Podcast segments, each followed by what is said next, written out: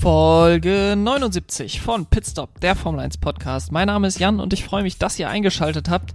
Ich möchte mit euch heute wieder ins Wochenende starten. Der große Preis von Emilia Romagna, der Imola GP, steht bevor. Und ich möchte mit euch einmal über die Strecke sprechen, über jedes Team an diesem Wochenende und meine Tipps für das Wochenende abgeben. Bevor wir damit loslegen, ein paar Dinge in eigener Sache. Folgt mir gerne auf Twitter und auf Instagram Pitstop F1 Jan. Ähm, oder schreibt mir eine Mail, wenn ihr mit mir in Kontakt kommen wollt. pitstopf1jan at gmail.com und abonniert auch den Newsletter. Dort informiere ich jede Woche über die aktuellen Geschehnisse in der Formel 1, bringe ein bisschen meine Meinung ein. Zusätzlich zu diesem Podcast ähm, bei getreview.co .co auf Deutsch ähm, slash profile slash pitstop f1. Lasst uns dann reinstarten in das Wochenende zum großen Preis von Emilia Romagna. Wir fahren zum dritten Mal den großen Preis von Emilia Romagna, was nicht ganz der Wahrheit entspricht, denn seit 1980 ähm, wird auf der Strecke in Imola gefahren. Von 1980 beziehungsweise im Jahr 1980 hieß das Rennen noch der große Preis von Italien, dann hieß er von 1981 bis 2006 der große Preis von San Marino. Dann waren wir 15 Jahre nicht da, bis dann die Corona-Pandemie die Formel 1 zurück nach Imola gebracht hat und seitdem ist die Strecke wieder fester Bestandteil des Kalenders und so sind wir jetzt zum dritten Mal zum großen Preis von Emilia Romagna in Imola auf der Strecke mit einer Länge von 4,909 Kilometern. Wir haben 19 Kurven, 9 rechts, äh, 10 links. Die Strecke ist gegen den Uhrzeigersinn ähm, also anders als viele andere Strecken. Wir haben auch anders als bei vielen anderen Strecken nur eine einzige DRS-Zone und zwar auf der Start-Zielgeraden. Ähm, es ist eine relativ langsame letzte Kurve, wodurch äh, die Autos relativ eng aneinander kommen. Es ist nicht die härteste Bremszone für Kurve 1 für die Tamborello-Schikane. Ähm, aber nichtsdestotrotz ähm, dort sicherlich der beste Überholpunkt. Der letzte Sieger hieß Max Verstappen im Jahr 2021, hat dort seinen ganz persönlichen Italienfluch besiegt, nachdem er ja noch nie in Italien zuvor gewonnen hatte, hat er es letztes Jahr geschafft ähm, auf dem Weg zur Weltmeisterschaft. Rekordsieger allerdings in Imola, ähm, wenn auch nicht beim großen Preis von Emilia Romagna, sondern beim großen Preis von San Marino, Michael Schumacher, der siebenmal gewonnen hat auf dieser Strecke. Die meisten Poles allerdings ähm, Ayrton Senna mit acht Poles in Imola. Besonders tragisch natürlich ähm, seine ge persönliche Geschichte mit Imola. Ähm, er hat mit acht Poles hier geteilt mit Lewis Hamilton und Michael Schumacher die meisten Poles auf einer Strecke. Außerdem werden wir an diesem Wochenende das erste Mal in dieser Saison einen der drei Sprints zu Gesicht bekommen. Ähm, kleiner Auffrischer, was das Sprint-Wochenend-Format angeht. Wir haben am Freitag nur eine Trainingssession, im Gegensatz zu den zwei, die wir sonst haben, und dann um 17 Uhr bereits das Qualifying. Ähm, am Samstag dann eine zweite Trainingssession, dann um 16.30 Uhr den Sprint, wo wir mit dem Qualifying-Ergebnis in ein äh, 100 Kilometer langes Rennen starten. Ähm, das sollten dann in Imola gut 20 Runden sein. Und dieser Sprint setzt dann abschließend das Grid, die Startaufstellung für das Rennen am Sonntag um 15 Uhr. Außerdem gibt es in diesem Jahr Punkte für den Sprint, die gab es im letzten Jahr auch schon, aber dieses Jahr gibt es deutlich mehr Punkte für den Sprint. Es gibt acht Punkte für den Sieger, sieben für den zweiten, sechs für den dritten und so weiter bis zum achten herunter, der dann noch einen einzelnen Punkt bekommt. Ähm, und so gibt es an diesem Wochenende, anders als an anderen Wochenenden, für den Sprint acht Punkte, für das Rennen 25 Punkte und dann auch für die schnellste Rennrunde einen weiteren Punkt. Also insgesamt 34 Punkte für eine einzelne Person abzuräumen. Ähm, sicherlich auch nochmal sehr positives Wochenende für, für Teams, die in Imola gut abschneiden können. So viel dann erstmal zu der Strecke und dem ganzen Wochenendformat, ähm, was eben an der Strecke alles stattfindet. Und wir gehen in die Teams rein. Wir betrachten jetzt die zehn Teams, Team für Team und sprechen über das, was uns bei denen an diesem Wochenende erwartet. Ich werde die ersten neun Teams relativ schnell durchgehen ähm, und dann am Ende noch etwas ausführlicher über Ferrari sprechen, weil dort die meisten Meldungen in diesem, in dieser eineinhalb Wochen seit dem letzten Rennen gab. Wir starten dort mit dem zehnten, mit den zehn Platzierten der Konstrukteursweltmeisterschaft und das ist weiterhin das Team von Aston Martin. Sie haben im Gegensatz zu McLaren, bei denen das durchaus der Fall ist, noch keine Strecke oder auch noch kein Streckentyp, keine Charakteristik einer Strecke gefunden, die dem Auto liegt. Und ich sehe auch keinen Grund, warum das in Imola anders sein sollte. Ähm, sowohl Lance Stroll als auch Sebastian Vettel kommen aus Melbourne von einem ganz, ganz schlimmen Wochenende. Und die gute Nachricht ist bei ihnen, dass es eigentlich nicht schlechter werden kann. Ich hoffe, dass sie sich ein bisschen besser ähm, präsentieren können in Imola, aber sehe da ehrlich gesagt keine guten Vorzeichen. Kommen wir zu Williams. Die haben im Gegensatz zu Aston Martin in Melbourne das geschafft, was sicherlich sehr viel Druck von den schwachen Teams wegnimmt und das ist ein Punktgewinn und zwar hat Alex Albon den ja eingefahren beim großen Preis von Australien und insbesondere für Alex Albon, der aus einer schwierigen Zeit bei Red Bull kam, ähm, dort ja seinen, seinen Platz verloren hatte, dann letztes Jahr ohne Cockpit war, jetzt bei Williams direkt im dritten Rennen einen Punkt geholt in einem Auto, was sicherlich nicht so gut ist, wie man sich das erhofft hatte. Und jetzt hat er den Punkt geholt und der Druck ist sicherlich ein, ein Stück weit von ihm abgefallen. Auf der anderen Seite bei Nicolas Latifi muss man jetzt sagen, es gibt kein Verstecken mehr, denn sein Teamkollege hat gezeigt, okay, das Auto ist zwar nicht gut genug, um dauerhaft im Mittelfeld in, in den Punkten mitzufahren, aber es ist gut genug, um ab und an mal ein positives Ergebnis ähm, zu zeigen und mithalten zu können. Das heißt ja nicht unbedingt, dass man ähm, andere Teams schlägt, aber man kann zumindest mit den anderen Teams mithalten. Das hat Nicolas Latifi in diesem Jahr mit noch keinem Team gemacht, außer mit den ersten Martens. Und deswegen muss man jetzt vielleicht auch ein bisschen mehr von dem Kanadier erwarten in den nächsten Wochen. Sie waren sowohl 2020 als auch 2021 in Imola gut dabei, auch mit Autos, die nicht unbedingt immer um die Punkte mitkämpften. Und ähm, in beiden Jahren gab es für George Russell sehr bitteres Ausscheiden. Einmal war er Elfter, wollte Valtteri Bottas für Platz 10 überholen. Ähm, dann kam es zum Crash im letzten Jahr und 2020 war er Zehnter, war in den Punkten und crashte dann hinter dem Safety Car. Keine guten Erinnerungen für Williams also an diese Strecke, ähm, auch wenn das bedeutet natürlich, dass man hier immer gut mithalten konnte, was natürlich durch den Wechsel der Autogeneration nicht unbedingt so aussagekräftig ist wie beispielsweise im letzten Jahr. Platz 8 in der Konstrukteursweltmeisterschaft belegt derzeit Alpha Tauri, die eigentlich eine relativ unspektakuläre Saison ähm, bisher fahren, aber schon darunter leiden, dass die Motoren immer wieder ausfallen.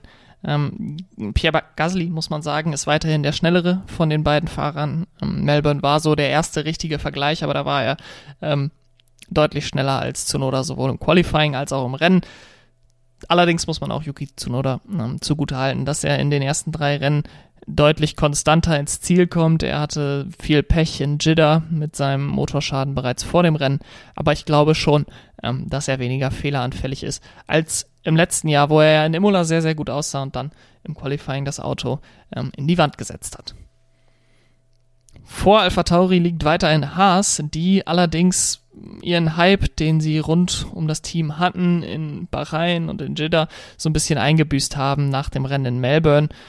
Sie waren nicht ganz so schnell wie bei den ersten beiden Rennen und äh, kämpften da eher im hinteren Mittelfeld als wirklich um die Punkte. Imola sollte allerdings dem Haas jetzt wieder etwas besser liegen, ähm, dem Auto, insbesondere weil in den letzten Jahren man gesehen hat, okay, die Autos, die in Bahrain recht schnell waren, insbesondere die Alpha Tauri sind mir da immer wieder aufgefallen, ähm, die waren dann auch in Imola gut. Von daher die Hoffnung besteht für Haas, dass sie in Imola wieder punkten können, was natürlich auch weiter den Druck erhöht für Mick Schumacher, der auf seine ersten Punkte weiterhin wartet und insbesondere jetzt durch die Vertragsverlängerung von Carlos Sainz, über die ich gleich auch noch reden möchte bei Ferrari, so ein bisschen ungewiss ist, was seine Zukunft angeht. Von daher wäre für ihn sicherlich ein positives Wochenende in Imola mit Punkten ähm, und einem guten Ergebnis viel wert. Das letzte Team beziehungsweise das beste Team der unteren Hälfte auf Platz 6 ist Alfa Romeo und die haben einfach einen sehr, sehr soliden Start in diese Saison gehabt. Ich bin auch der Überzeugung, dass sie sowohl 2020 als auch 2021 sehr darunter gelitten hatten, dass der Ferrari-Motor schwach war und auch das Fahrerduo, so ungern ich es sage, nicht ganz so stark war ähm, wie jetzt ein Valtteri Bottas, dass ein Valtteri Bottas eben noch deutlich mehr aus dem Auto rausholen kann, als das insbesondere im letzten Jahr ein ähm, 42-jähriger Kimi Räikkönen und Antonio Giovinazzi machen konnten. Guang Yu ist da sicherlich ausgenommen, wobei ich da auch sagen muss, dass der bisher ziemlich genau mit den Erwartungen ähm, oder genau meine erwarteten Leistungen abruft in dieser Saison. Platz 5 in der Fahrerwertung belegt das französische Team von Alpine derzeit. Und da muss man sagen, dass das nicht unbedingt die Leistung widerspiegelt, denn aus meiner Sicht sollten sie eigentlich noch besser dastehen in der Konstrukteurs-WM. Allerdings sowohl Zuverlässigkeit als auch Rennstrategie sind bei ihnen da noch ausbaufähig. Das Auto scheint auf jeden Fall schnell genug zu sein, um an der Spitze des Mittelfelds zu stehen. Ähm, auch in Melbourne, wo die McLaren ja sehr stark waren, hätte ich eigentlich gesagt, dass die Alpinen noch besser waren und die Alpinen sogar Mercedes hätten gefährlich werden können, wenn sie im Qualifying und dann auch im Rennen wirklich gut abgeliefert hätten, ähm, so wie sie es in den ersten Sessions des Wochenendes gemacht haben. Die Fahrer sind gefühlt äh, ja, ist das so ein bisschen ein Münzwurf, welcher von den beiden schneller ist auf der Strecke. Ocon war in Bahrain sicherlich schneller, Alonso dann in Jeddah und Melbourne. Ich bin sehr gespannt, was das jetzt für Imola bedeutet.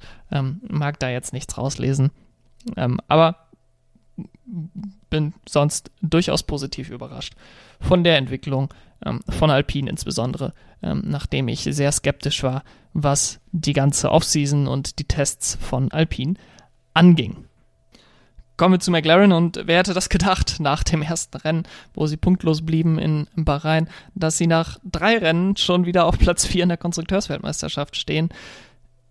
Das Team von McLaren aus meiner Sicht ist am besten einzuschätzen, wirklich, wo sie von Strecke zu Strecke stehen, wo sie von Rennen zu Rennen einzuschätzen sind, weil man bei ihnen schon gesehen hat, okay, unterschiedliche Streckencharakteristika bringen unterschiedliche Ergebnisse mit sich und ich habe es gerade schon mal gesagt, die Charakteristik von Imola ist eher so wie von Bahrain, langsame Kurven, lange Geraden, ähm, harte Traktionszonen für, für die Autos, was eben dem McLaren nicht besonders liegt, dem ganzen Team ähm, weniger liegen sollte als die Highspeed-Strängen ähm, mit den schnellen und mittelschnellen Kurven von Jeddah und Melbourne. Dementsprechend könnte ich mir vorstellen, dass nach zwei Rennen im Aufwind es dieses Wochenende wieder in eine andere Richtung geht. Auf Platz 3, und damit kommen wir zu den Top 3 Teams des Jahres bisher, ähm, ist weiterhin Red Bull. Und dort ist die große Story weiterhin der Motor, beziehungsweise die, das, der, das ganze Antriebswerk, ähm, was ja im Herzen immer noch ein Honda ist, dieser Red Bull Powertrain. Aber nach, man muss sagen, zumindest den letzten beiden Jahren sehr, sehr guter Zuverlässigkeit bei Honda, scheinen Probleme zurückgekehrt zu sein oder eben andere Probleme jetzt aufzutreten, insbesondere das Verbauen von Zulieferteilen, dabei vor allem das, die Teile des Benzinsystems, die ja zugeliefert werden, scheinen derzeit noch Probleme zu machen bei, bei Red Bull, was eben dazu geführt hat, dass im ersten Rennen beide Fahrer ausgeschieden sind ähm, und dann im dritten Rennen auch Max Verstappen nochmal ausgeschieden ist, der in den letzten eineinhalb Wochen sich sehr, sehr unzufrieden gezeigt hat äh, mit dem Team, bei dem er langfristig verlängert hat. Spricht davon, dass er gar nicht drüber nachdenkt über die Weltmeisterschaft, dass ähm, das Team definitiv deutlich zurückliegt gegenüber Ferrari. Und auf einer gewissen Weise muss ich ihm da auch zustimmen, denn insbesondere zu Saisonbeginn wäre es wichtig gewesen, ein zuverlässiges Auto zu haben und einfach alle Punkte mitzunehmen, die man mitnehmen kann und sich dann auf die Entwicklung während der Saison zu verlassen, dass man sich schneller weiterentwickelt als ein Ferrari, als ein Mercedes und durch dieses, diesen Entwicklungskampf dann am Ende die WM für sich entscheidet. Dadurch, dass man jetzt viele Punkte zu Saisonbeginn schon abgegeben hat, wird das natürlich noch viel wichtiger, als es ohnehin schon war. Und wenn an der Zuverlässigkeit gearbeitet werden muss, kann natürlich weniger an der Leistung gearbeitet werden. Ähm, von daher Christian Horner hat zwar gesagt, ich würde lieber ein schnelles Auto zuverlässig machen als ein zuverlässiges Auto schnell. Da stimme ich ihm zu Teilen auch zu. Allerdings ähm, glaube ich nicht, dass man so ähm, mit Ferrari derzeit mithalten kann. Und so kommen wir zu den Zweitplatzierten von Mercedes, die eigentlich das komplette Gegenteil von Red Bull derzeit verkörpern, die sehr zuverlässig sind, die an jeder Stelle, an jedem Moment, ähm, an dem sie noch Punkte irgendwie mitnehmen können, auch Punkte mitnehmen. Und sie müssen jetzt versuchen, die maximale Leistung aus dem Auto, was sie haben, rauszuholen. Denn zuverlässig ist es, sie holen immer wieder ähm, Punkte. Allerdings ist es nicht schnell genug, um mit Ferrari und auch eigentlich nicht mit Red Bull mitzuhalten. Ich glaube, dass in der Basis des Mercedes sehr viel Potenzial steckt, sonst wäre man sicherlich nicht in diese Richtung gegangen, dieses Auto mit diesen Zero Pods, also eben ähm, fast komplett ohne Seitenkästen zu entwickeln. Es kommen jetzt die ersten Upgrades ähm, zum Rennen in Imola. Sie werden Ferrari sicherlich nicht gefährlich werden an diesem Wochenende, aber es ist ganz bestimmt ähm, sehr interessant, ob Mercedes sich da deutlicher vom Mittelfeld und Richtung Spitze orientieren kann mit den Upgrades. Und so kommen wir ganz oben an der Spitze an bei Ferrari, dem Team, das die Schlagzeilen derzeit dominiert auf hauptsächlich positive Art und Weise. Äh, Charles Leclerc hat da die einzige Ausnahme gebildet, dem eine Uhr im Wert von rund 300.000 Euro gestohlen wurde. Ähm, ich will, leg mich da jetzt mal, lehne mich da jetzt mal weit aus dem Fenster ähm, und sage, dass die vielleicht ein ein Verkaufswert von 300.000 Euro hat. Ich mir aber nicht sicher bin, wie viele Leute dafür 300.000 Euro ausgegeben haben. Er nämlich auch nicht. Es ist nämlich nicht seine. Es war eine Uhr von seinem Sponsor. Und er wirkte jetzt auch nicht zu sehr geknickt dadurch, muss ich sagen. Ähm, von daher, das ist nur eine Randnotiz, denn die großen Neuigkeiten des Wochenendes bei Ferrari ist, dass Carlos Sainz für zwei Jahre verlängert hat. Sein Vertrag lief zum Saisonende aus und es hing, hing so ein bisschen schon die ganze Zeit über der Offseason. Es hieß, er soll einen langfristigen Vertrag unterschreiben. Dann hieß es jetzt in den letzten Tagen, dass ähm, er nur einen Einjahresvertrag mit einer weiteren Option ähm, für ein Jahr unterschreiben würde. Er hat jetzt unterschrieben für zwei Jahre bis zum Ende des Jahres 2024. Es gibt keine genauen Infos darüber, ob es irgendwelche Ausstiegsklauseln auf einer oder der anderen Seite gibt, äh, so wie beide Seiten sich derzeit geben.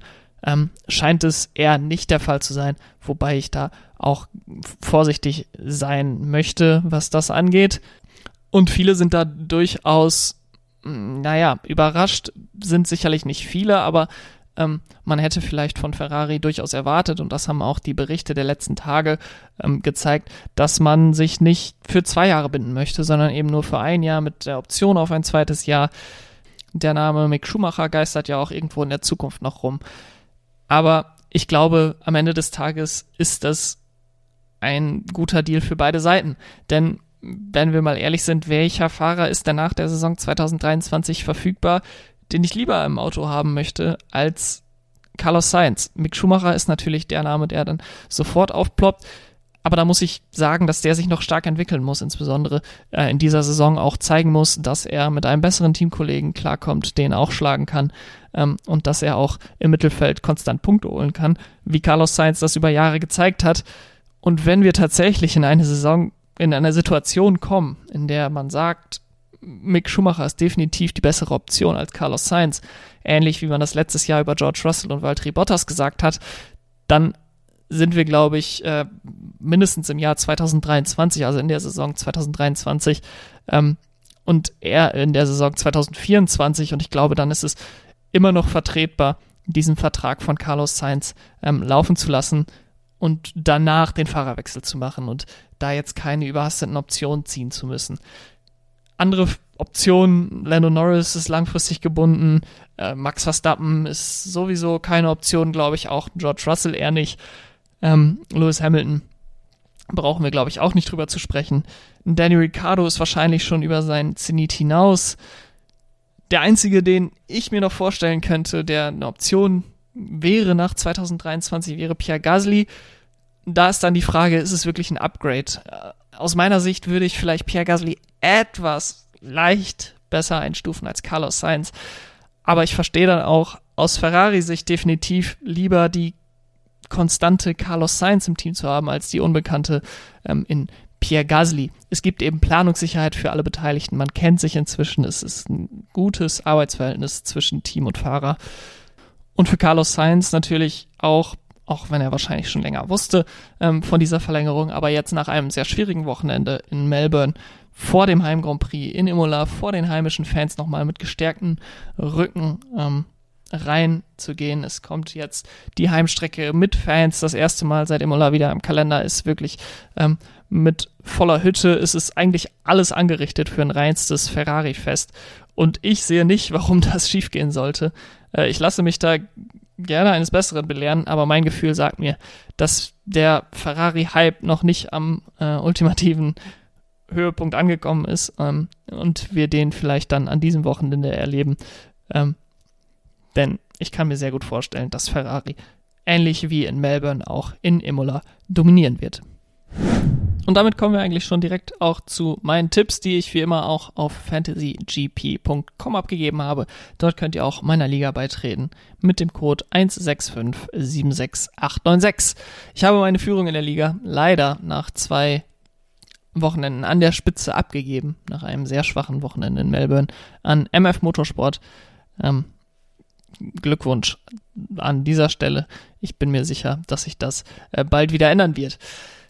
Kommen wir zu den Tipps und äh, mein Podium für das Rennen in Imola sieht folgendermaßen aus. Ich tippe als Sieger und ihr könnt es euch vielleicht schon denken, nach dem, was ich gerade über Ferrari gesagt habe. Charles Leclerc auf Platz 2, Carlos Sainz und Platz 3 belegt für mich. Und das ist mh, hm, vielleicht ein risikobehafteter Tipp, ähm, aber ich äh, könnte mir durchaus vorstellen, dass das wieder passiert. Lewis Hamilton.